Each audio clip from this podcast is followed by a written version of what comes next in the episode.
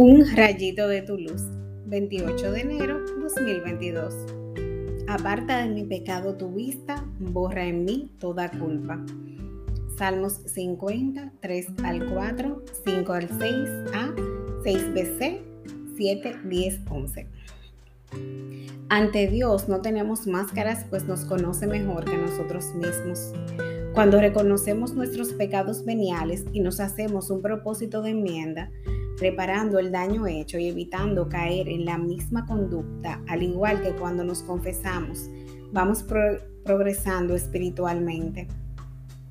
Muchas veces no nos damos cuenta de lo mucho que hemos avanzado hasta que nos tomamos un espacio para mirar atrás. Como la semilla que se siembra en la tierra va creciendo sin que sepamos cómo, nosotros hemos vencido muchos hábitos de pecado que antes nos encadenaban. Gloria a Dios por eso. Como este camino no termina, seguimos descubriendo actitudes y hábitos que no llevan al camino de Jesús. Pero si perseveramos y nos seguimos cubriendo del Espíritu Santo, podremos vencer toda prueba.